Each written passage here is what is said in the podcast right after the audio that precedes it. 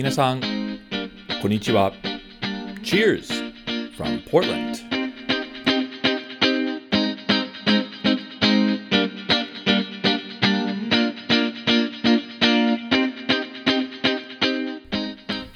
皆さん、こんにちは。どうも、お収集ブログのレッドです。ポートランド、オレゴンのお酒シーンを紹介するお得ポッドキャストへウェルカムです。これは、ポッドキャストのエピソード21です。このエピソード21では、オレゴンのお酒ニュースや、すごい景色のあるペリカンブルーイングのオリジナルブルワリーパブを、えー、紹介します。そして今回のインタビューセグメントを通して日本の伊勢門屋のメイブルワー出口善日さんを紹介したいと思います。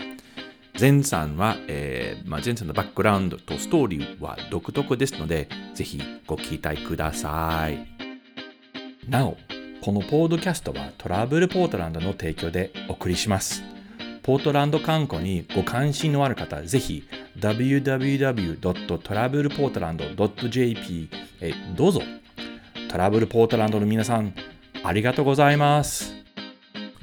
今日始まる前に相変わらずドリンクタイムです。今日のお酒はフリームのピルスナースタイルビールです。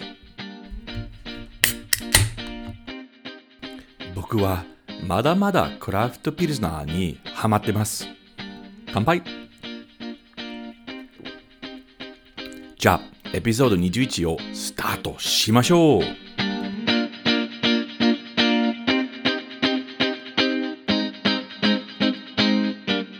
次、オレゴンのお酒新のニュース3件の簡単に紹介したいと思います。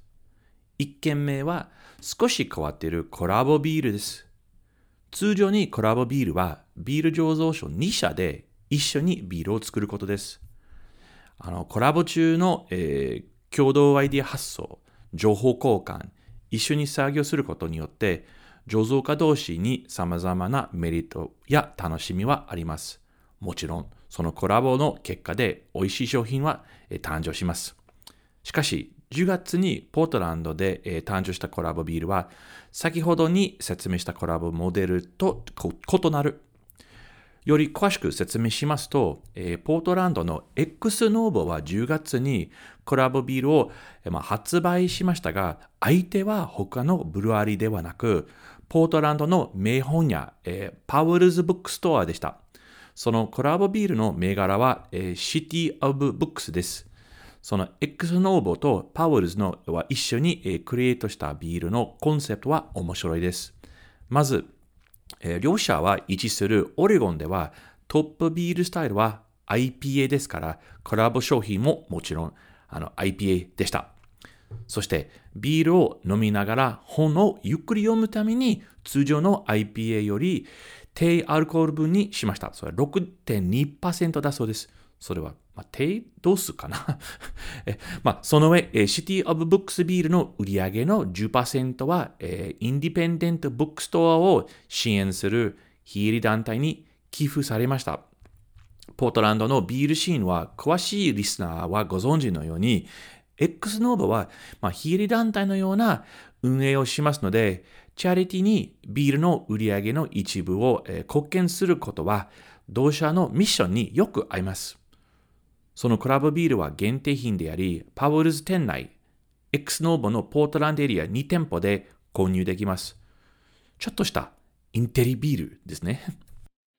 二つ目のニュースアイテムは、 Zoiglhaus Brewing のパブのコンセプト変更です。ポートランドのクラフトビールファンたちはよく知っていることと思いますが、ゾイグルハウスブルーイングは、ポートランドのサウスイースト地区にあるドイツスタイルビールを上手に作る、えー、醸造所です。ヘッドブルワーは天才的なアラン・テイラーさんです。本来、え、2015年にオープンしたゾイグルハウスにはかなり広いパブはあのありました。そのパブはもちろん同社は作るドイツ系ビールに合うドイツ料理を提供、えー、しました。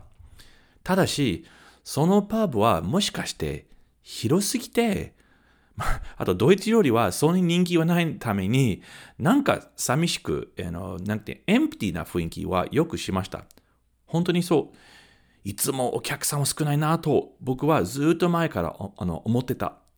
ビールはガンガン売れましたが、えー、パブの方は少し、まあ、心配でした。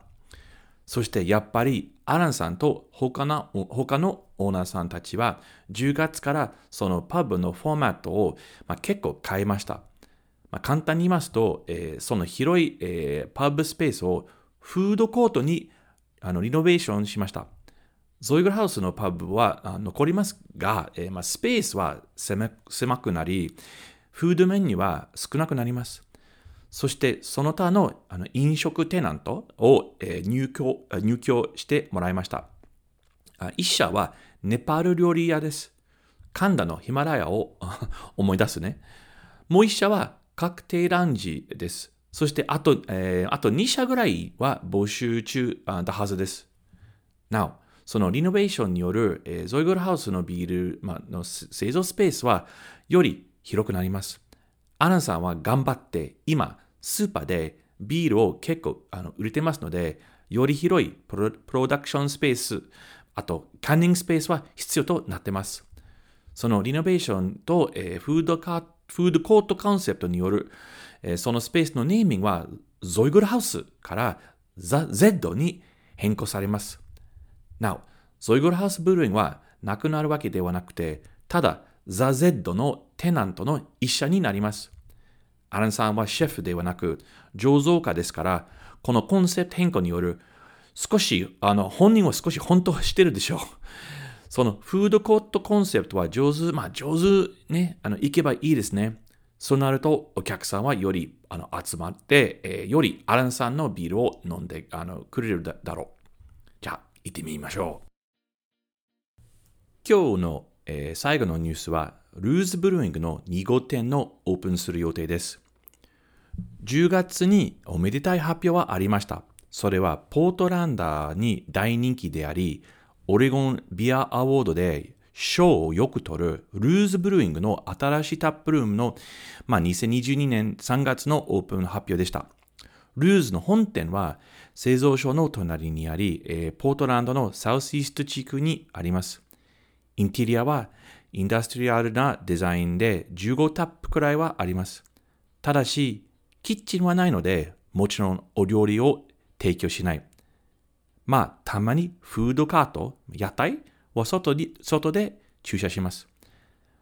同社の2号店は、ポートランドではなく、オレゴン州とワシントン州の州境となっているコロンビア川を渡ってすぐのバンクーバー市です。カナダのバンクーバーと違いますね。もう詳しく説明しますと、新店舗の場所はバンクーバーの少しトレンディになっているウォーターフロント、コロンビア沿いエリアです。そして2号店と本店と、大きな違いはお料理の提供です。ピザはメインになりますので、その新しい店舗のネーミングはクラストコレクティブタップルームとなります。英語でクラストは生地の意味ですね。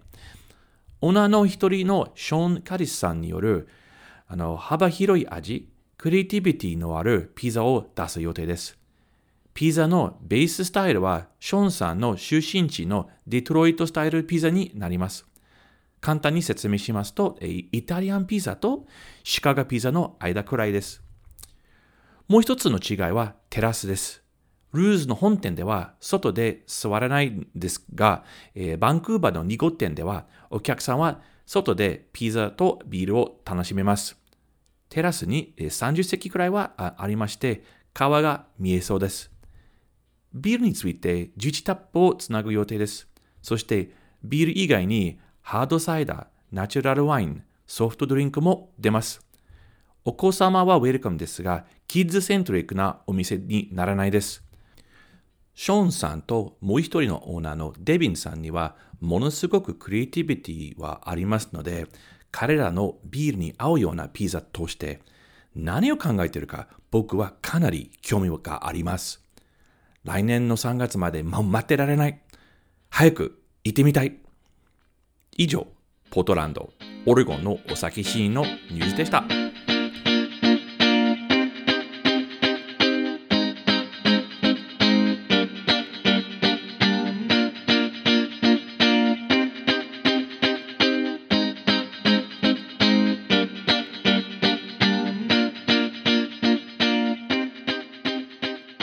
次のセグメントはオレゴン、ポートランドの飲み屋の紹介コーナーです。今回のエピソードでは紹介しあのしたい場所はポートランドの飲み屋ではなくオレゴンの海岸、ま、オレゴンコストにあるパシフィックシティという街に位置しているペリカンブルーイングの本店です。ペリカンのビールは昔に日本に輸入されましたが、えー、それは長野トレーディングでしたかな、えー、今、日本でなかなか手に入らない、えー、と思います。でも、オレゴンではどこでも購入できるビールです。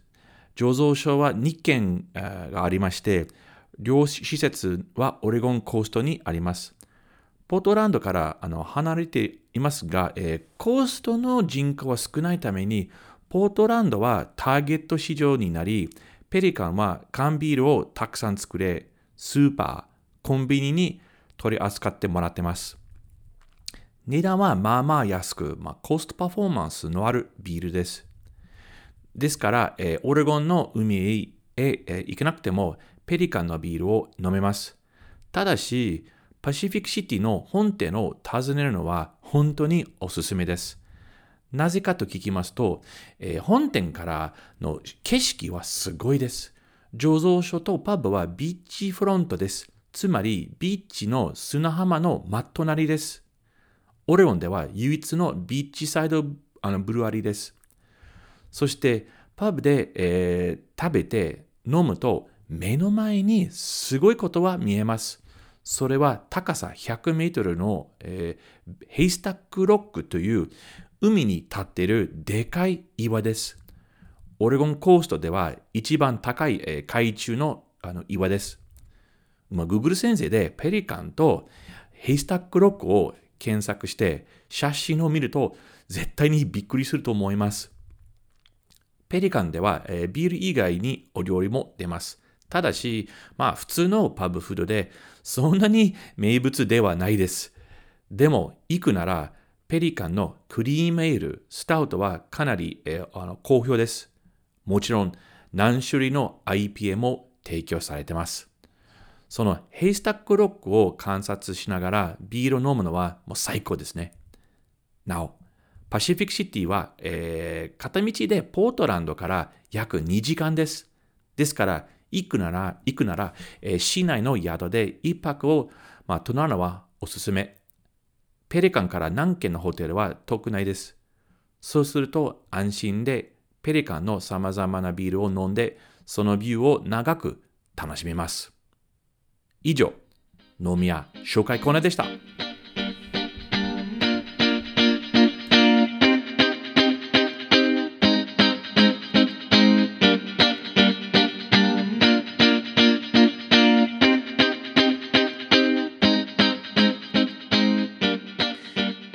次に、日本のビール業界では、えー、顔はかなり広い方を紹介したいと思います。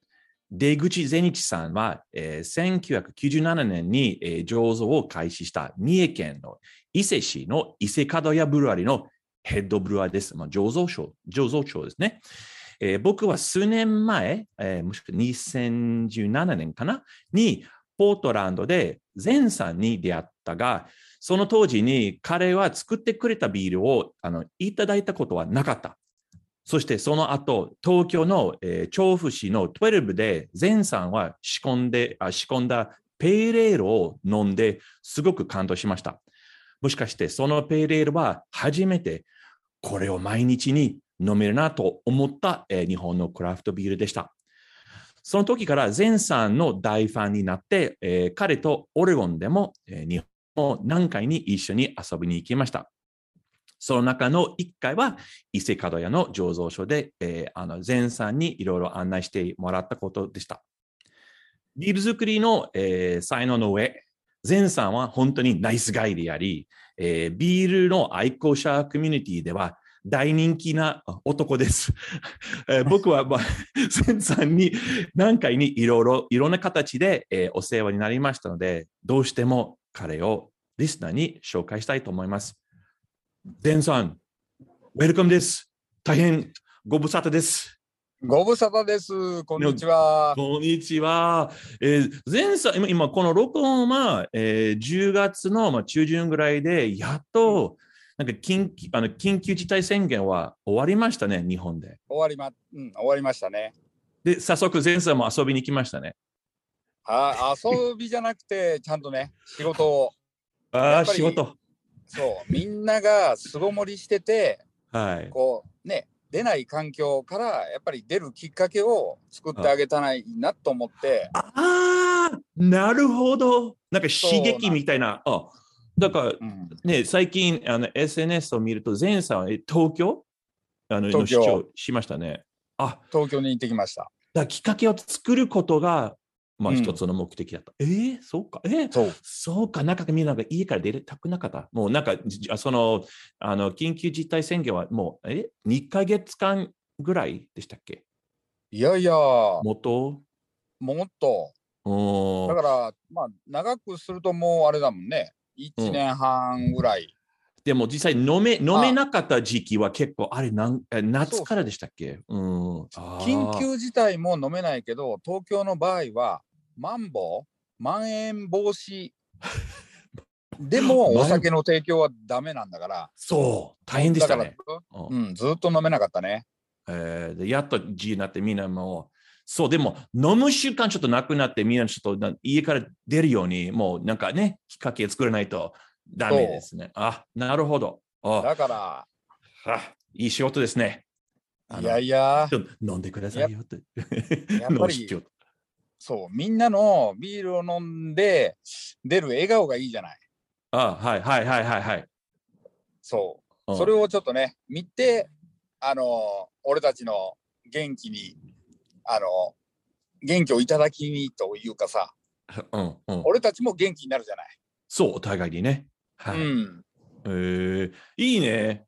え、ね、前さんね、あの、あの、仕事を紹介してもらう前に、まず簡単に、なんか自己紹介をお願いできますでしょうか？はい。うんはい。えっ、とですね、日本は、えーちょうど真ん中ぐらいかな、三重県うんにある伊勢市でうん醸造してます、伊勢門屋ビールと言います。はい。みんな伊勢っていうと伊勢神宮は知ってくるかな？うん、有名ですね。うん。うん。その伊勢神宮のお膝元でビールを作ってます。はい。で、で、うん。1997年はい。だから今年で20、えー、5よん？24年目か。おえーじゃあ、クラフトビール醸造所としても日本の結構、まあ、ある意味で古い方ですね。そうですねあの G, G ビール時代からみたいな。そあえでも、前さんもう。うん三重県、三重県生まれですか？そう。お三重県生まれ、伊勢育ち。だから、えそうか。近くに今仕事してます。でも、そう。ぜででも、前さん、そう、だからその、あの、大学とかも三重県でした？うんうん。大学はあの東京にいて、はい。で、東京で少しだけ働いて、あ、あそうでも。と東京って住むとこじゃないなと思って、あそこはお金を持って遊びに行くとこだなと思って、あであ。あそう、戻ってきたんだけどね。え、じゃあ、三重県離れは何年間ぐらいでした？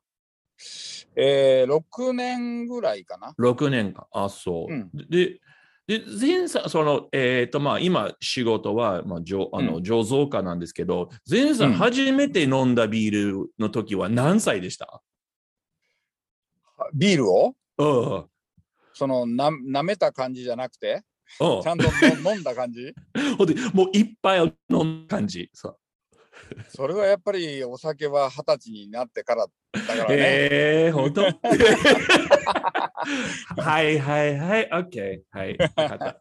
あ、そうか。え、初めて飲んだビール覚えてる銘柄？いや、それはね、大手のはやっぱりピルスナーよね。ああ、あらクラフトビールじゃなかったもん。おその当時ね、あの、うんみあれしか手に入らなかった。じだゃあ、ま、その、だそのキリンだね、キリン。キリン。で、うん、じゃあ、あの、くあの、初めての、初めてのクラフトビールっぽいのビールは何でしたか？いや、その初めてのビールが、やっぱり伊勢門のえ？ビールが初めてかな。あ本当に？あすごい。うん旅行なんかで飲んだこともあるかもしんないけど、そうんのクラフトビール、まあ、クラフまあ、その時は地ビールなんだけど、はいはいはい。それを意識したのは、伊勢門かな？今の職場のビール初めてでした。ええいや、まあ97年からだね。うん、そう。じゃあ、ででじゃあ、あの、若い時から前さんはビール作りにののことに関してのきっかけは何でした？うんとね、それが本当にたまたまで、はあのーずあのー前職は、ず材木屋、材木？あ木？はいうんウッド、はあはいはいはい。そう。材木屋だったんだけど、はい。あのーあれなんだよね。働い一緒に働いてる人が、なんか5時のサイレンだけを楽しみにしてる 人たちばっかりで、OK うん。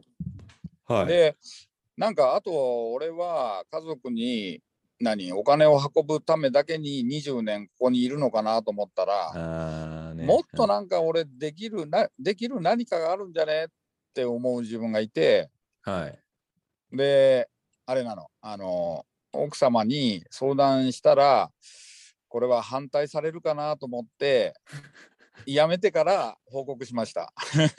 隣にいるけど。やめてから？そうお OK。じゃあやめて、そして次はね、NEXT ステップ。うん。そう。で、あれ、まあ、自分的には一月ぐらい、ちょっとバイクではい日本を走ってこようかなと思って、気分転換にね、うんうんようんく働いたから。うん。で、あの、バイクで出たら、2日目ぐらいかな。奥様から電話があって、うん。働きに行ってもいいって言われたから、それまでは専業主婦だったから、あはいはいはい。あ、そうか。これはお家に金がねえんだと思って、大きな信号でしたね、それは。そうそうそう。だからもう、も戻って、そう、ちょっと働き口を探さねえといけねえと思って、うんで、今の社長とは、おあの、同級生で幼馴染だから、あ、そえ？本当に？幼,、うん、幼稚園と中学が一緒なの。え、鈴木さんは？そあお、知らなかった。え？う。本当？え、全然。おお、お面白い。あ、知りませんでした。うん。で、彼は伊勢では顔が広くうん。してたから、こういうつもりで辞めたんだけど、どっかない？って聞いたら、うん。まあ、うちも商売してるから、じゃあ、うちに来るっていうことで、あまあ、使えなかったら切ってもらっていいからっていうことで、で、うん入れてもらって、拾ってもらって、あの、そう、拾ってもらったの。だから最初は、あれ、お餅作ってたからね。あ、あそこね、あの、あのうん伊勢門屋ね、お餅そうもとも前からね、何百年前だかからね。うん。そう、2ヶ月ぐらいはお餅作ってた。そう。え、前さんは？あそう、え？餅職人よ。あ、うんうん。で、2ヶ月ぐらい経ってから、あのあれ、ビールの方が、量が全然増えないから、ちょっとビールに行ってくれるって言って、で、ビールに携わった。で、えその時に、うん。その時に、そう、まあ、ごくごく飲んだって感じかな。よくくら、うん、ビ地ビールを飲んだって感じかな。ということは、なんか前さん、つまり前さんはビールの、まあ、その、ちゃんとした、まあ、学校、海外的に勉強せず、オン・ザ・ジョ、OTJ で。うん。で、入ってから、あの、日本には、えー広島に種類総合研究所っていうところがあって、ああの、醸造を勉強するところが。あ、あるんですか？え、今でもありますか？今あるあるある。あ、おう広島に。うん。で、ある程度経験がないと入れないのね。ああね。はいはい。うん。で、一般の人も入れない。だから、うんブルワーっていうか、えー作ってる人で会社の推薦が3年ほん3年の経験があないとダメなのかなないとだ、あ、ああの、最低年ね。そそう。でも、俺はまず勉強したかったんで、もう3年したっていうことで一言書いてもらって、で、申し込んだの。う。っていうことじゃあ、よ、よ、学校い、あの、通ってた？あの、ブルーイうん、ング。通っ通ったんじゃなくて、一月泊まり込みで、あそう、そこにもう住み込み。あ。あ、住み込みで、ま1ヶ月、一ヶ月間？そう、楽しかったよ。うん、まあね、まだね、若かったしね。ねそう、若いし、だってみんなさ、ビールで来てて、そういう連中が20人ぐらいいるから、あもう夜は朝まで酒盛りだし、で、みんなフラフラにななりながら勉強しながら、実習しながら、それをだってあ30日続けるからさ、ああ、そのままで。ああ。うん、でも、まあ、もしかして、前さんにとってはもう新しい世界でしょ？他自分のようにうん、ビール作りたい人たち、たくさんあの、出会いましたね。うん、出会った。一気で。ああ。うん、おお。だから本当にそこは自分も、その経験をもあのすることができたし、うん。で、そこで出会った仲間っていうのが、やっぱりね、力になってくれたりとか、ね、その後の、その、ね、えーそう、相談事ができたりとか、うん。そじゃあ、前さんはその伊勢カであのに入社したのは何年でした？う。えっ、とね、何年だ ?12 年ぐらい前かな。?12 年前。だからですよ10年ぐらい？えー、2010年ぐらい。あ、2010年。OK。11年。あ、そうか。えー OK。え、で、今、今の、まあ、いろいろ、まあ、その10年からも、まあ、11年間経ってて、今のポジションとうん、仕事の内容は何ですか、うん今は、一応まあ、執行役員、あの、ブルーマスターっていう肩書き？はい、はい、はい。で、まあ、実際の、えー仕事っつったら、えーまあ、ブルーイングは若い子に任せて、うん。で、まあ、自分が作るのは2ヶ月に1回ぐらい、まあね。ブルー、はい、うんはい。ブルーマスタースペシャルっていう やつが大体2ヶ月に1回。で、社長スペシャルも2ヶ月に1回ぐらいで、だから月あー1ぐらいで交代に限定を入れてくって感じかな。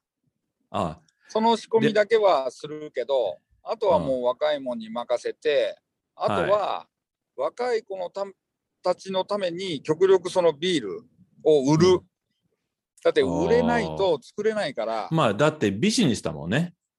そう。醸造。ビジネスなんだけど、やっぱり、なんていうの、作んないと、ね、作れ、作れないと、まあ、うんブルワーの楽しみはないじゃない。うんうんうんうんうん。だから、彼らが何回も作れるように、俺は、何、一生懸命売ってるって感じかな？営業？はい。あ、営業が多い？うん。おー OK。あだからだから顔が割れてるから、割れてるから、何誰が営業に行くよりも、俺が行った方が、そ相手も。もね、ああ、伊勢門の出口が来たから、しょうがねえ、取ってやるか、みたいになるから、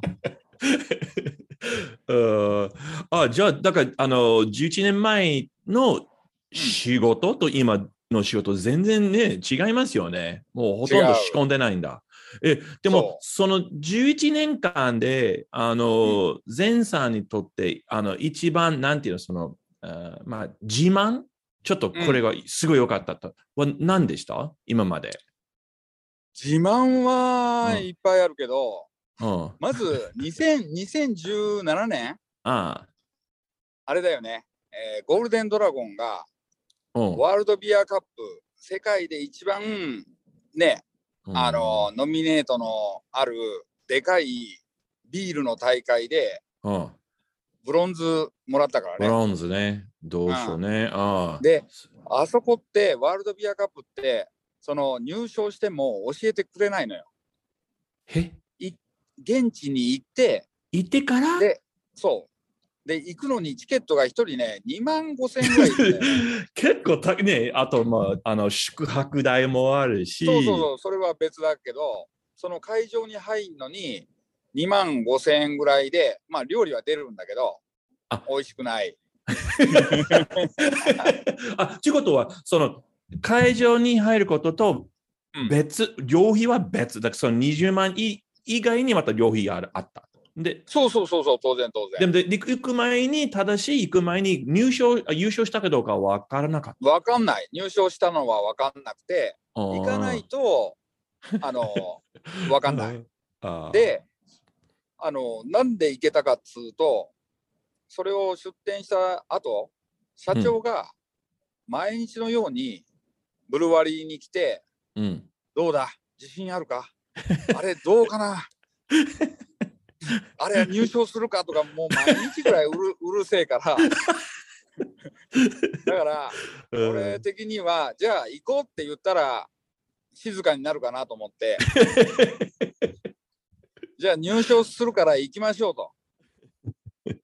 うん。言ったら行くかって言うからあこれはチャンスと思ってすぐチケット取ったけどね。うんでそれで行けたの。で、17年のワールドビールカビアカップで、あれ、ちなみにカテゴリーは何のカテカテゴリーでした、彼あれはセッション IPA セッションあ IPA だね、うん。ああ、すごいね。えー、そう。いや、これは自慢だ。ね、だって、あれだもん。あのに2000人ぐらいいる会場だからね。うんうんうん。で、そう20メーター、10メーターのそのモニターが3つぐらい並んでて、はい。で、そこに順番に入賞したブルワリーの名前がジャーンって出るんだけど、はい。あの結構セッションだから最初の方なんだよね。ああ。は見てたら、あのなんか伊勢門屋ビール、伊勢門屋ブルワリーって出たから、あれ、こんなコマーシャルってお、こんなコマーシャル頼んだかなーっていう感じで。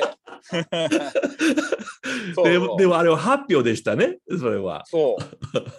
だからみんな声、3人でいたんだけど、社長と俺と金沢と3人で行ったんだけど、みんな口あんぐりで、いやー。俺もなんかこんな頼んだかなと思っててそしたら周りからうわーっていうもう大ね声援をいただいてね、も盛り上がってね。で、分かった。これ発表のことだということ分かった。そう でもうあとはもう無我夢中で分かんないよね手振りながらステージに行ってトロフィーもらって写真を一緒に撮ってわーってやってきて席に戻ってから今何だ撮っった？みたいな。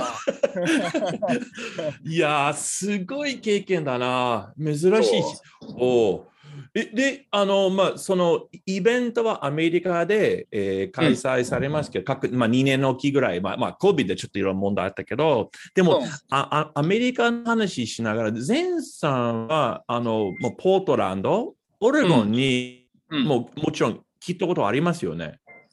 あるじゃないですか。うん、でな今な、今まで何回 ?2、3回ぐらい？さ3回かな3回 ?3 ぐらい。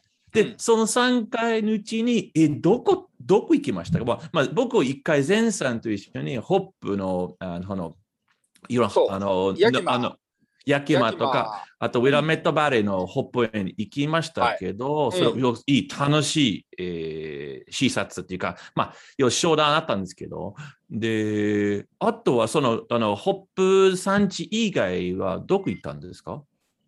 えーホップの産地以外は、ビアバいわば、あ、ポートラー、ンビアバード市内とか。さん巡り。あとブル、ブルワリー周り。はい、はい、はい、はい。何か盗めるとものがねえかなと思って、うん、本当に。そそう。で、あと、うん。あの、ぜあとな、その、じえー、2018年の、うんえーっと、富士とフッドにも、えー参加してもらいましたね。そうですね。はい、はい、はい。あれは楽しいですね。いや、前さん。コーンホールのゲーム、すごい上手なこと覚えてる。あの、ほら、あの、なんていうの？あの、豆袋投げるやつ。あるじゃない？あの、一回、ほら、お上手、上手だった。えでしょ？え人間、誰しも取り柄は一つぐらいあるから。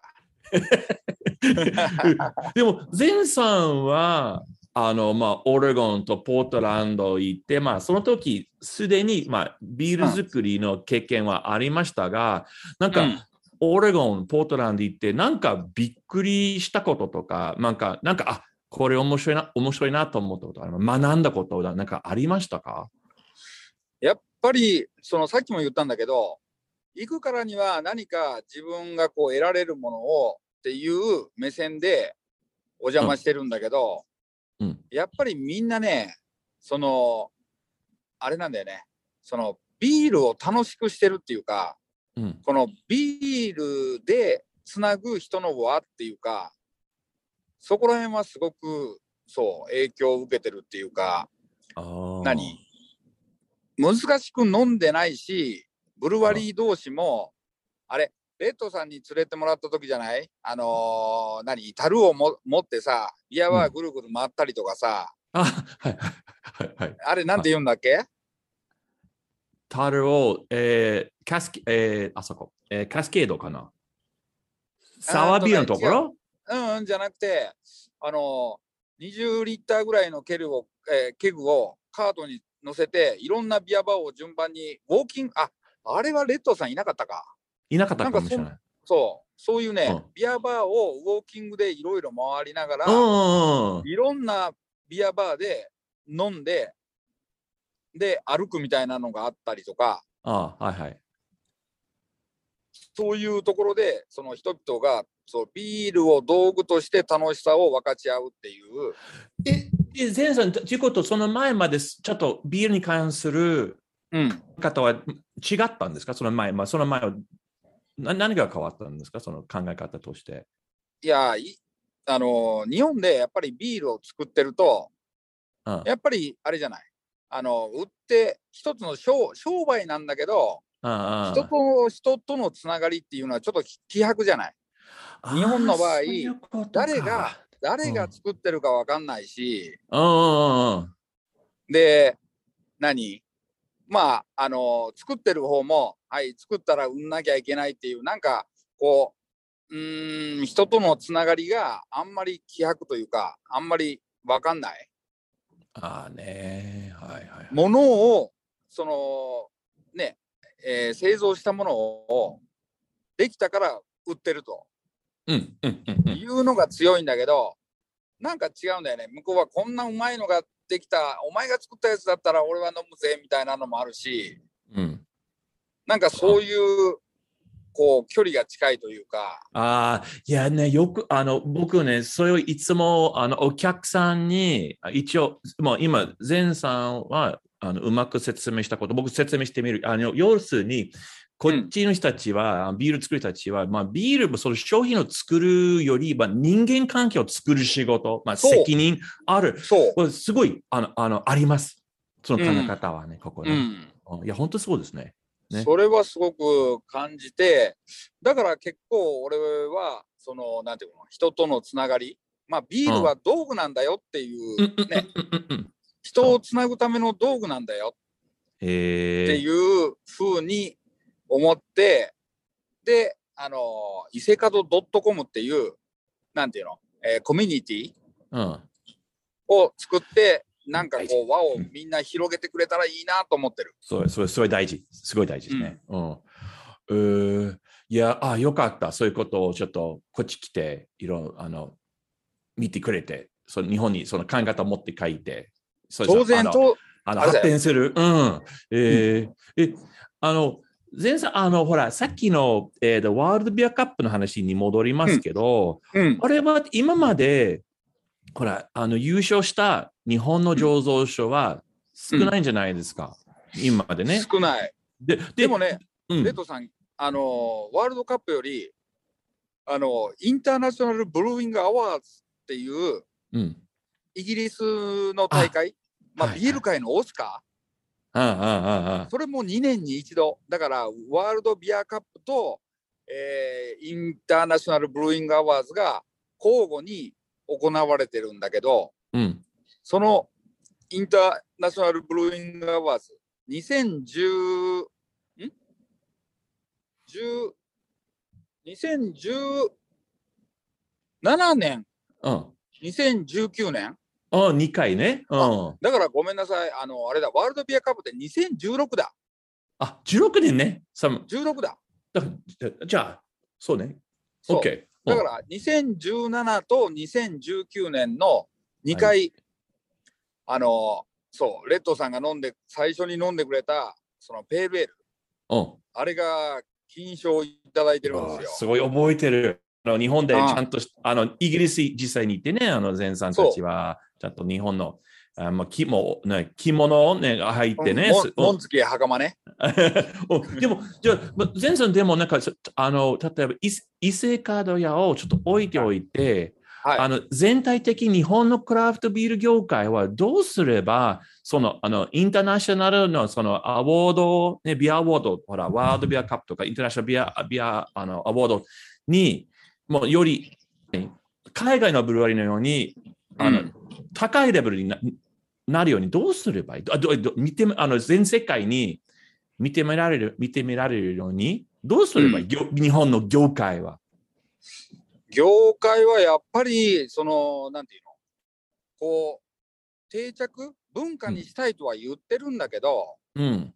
言ってるんだけど、やっぱりその、なんていうの、えーに、えーあれ、認識してもらえてないというか、認知してもらえてない、知ってもらええてないところがあるんで、やっぱり、あれかな、その、イベントうん。っていうのを、楽しいイベント、うん。そういうのを、えー作ってた方がいいかなと思ってる。だからビールだけこれ美味しいよって言われても、実際にその人が飲まなかったら、どんだけ美味しいのか、うん、ビールでしょって思ってしまったら、なんかこう進歩がないんだけど、うんうんうん。だから飲むチャンスを作んなきゃいけない。そう。で、うん。あの、そううん。だから、そうね、日本のビールなかなか、まあ、まあ、日本国内でも飲み飲みにくい、まあ、状況、まだね、まだシェアが低いけど、まあ、海外ではまだそんなに飲めないんですよね、日本のビールを。だから、うん、そう、もっと飲む機会を作るべきと思いますね。大事なんですよ。うんえーだから、そのために、伊勢門も缶を作りました。あ、それで？缶を作って、うん。で、えー常温流通をしてます。ペールと姫ホワイトとヘイジ IPA。はい。はい。で、まずは、そこら辺のコンビニでうん飲んで、美味しいと思ったら、今度探すじゃない。ビアバーへ行ったりとか、うんうん酒屋さんへ行ったりとか、そこで同じペールエールでも、当然常温よりも、ね、チルドの方がうんうまいから、はい。もう一つそこで、わ、美味しいってなれば、クラフトビールうんに、こう、入ってきてくれるかなとは思うんだけど、窓まずはその窓口を広げた方がいいのかなと。ああ今、その、まあ、日本国内でその、まだその時期ですね。まだ、認識はまだ低いんですね、まだね。低い。ううんん。まあ、比較的ね、あのもちろん、まあ、前より全然認識はあの高いんですけど、まだまだこれからだね。うんまあ、でも、でも日本、日本のブルワーもみんなね、あのーあれ、レベルはね、上がってきてる。そう。いや、うん本当に上がってる。だから僕はいずれもっと海外でのコンペをで優勝すると思うんでしょう。でも本当に日本のビールは美味し本当に美味しくなりましたから。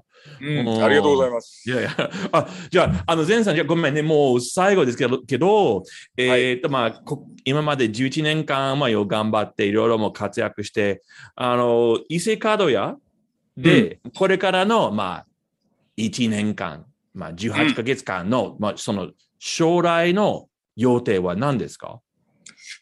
将来の予定。うーん。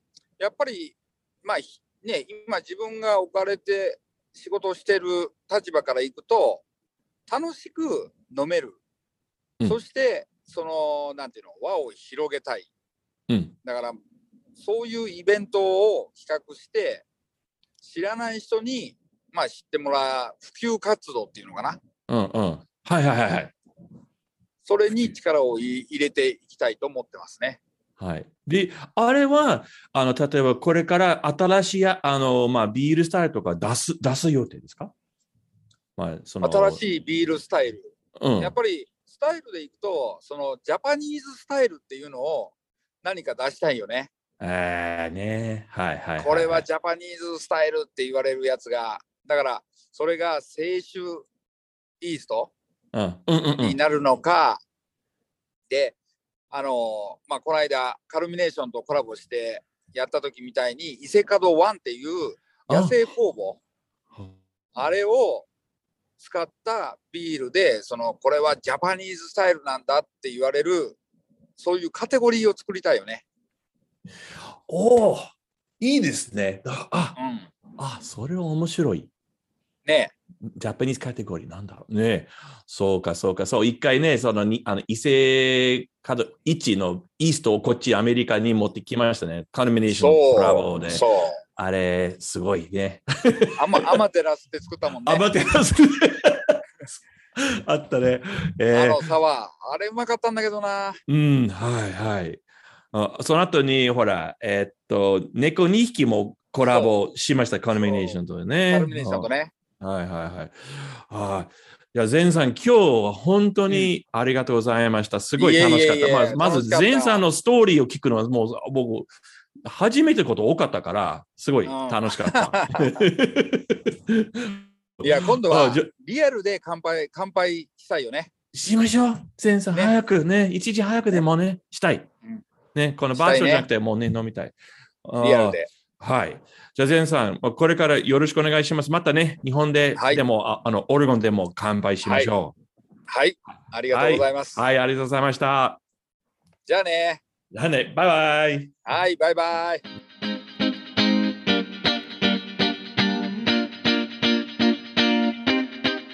皆さんどうでしたでしょうか？伊勢門屋ビールの出口善一さんのインタビュー。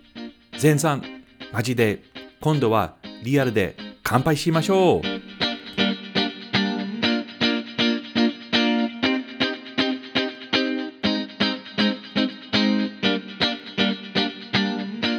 このポッドキャストエピソードを聞きいただき誠にありがとうございます。他のエピソードを聞くため、オレゴンやポートランドの飲食シーンを知るため、または飲食ツアーをご予約するために、ぜひお収集ブログへどうぞ。Facebook または Instagram のフォローもお願いします。また次回はよろしく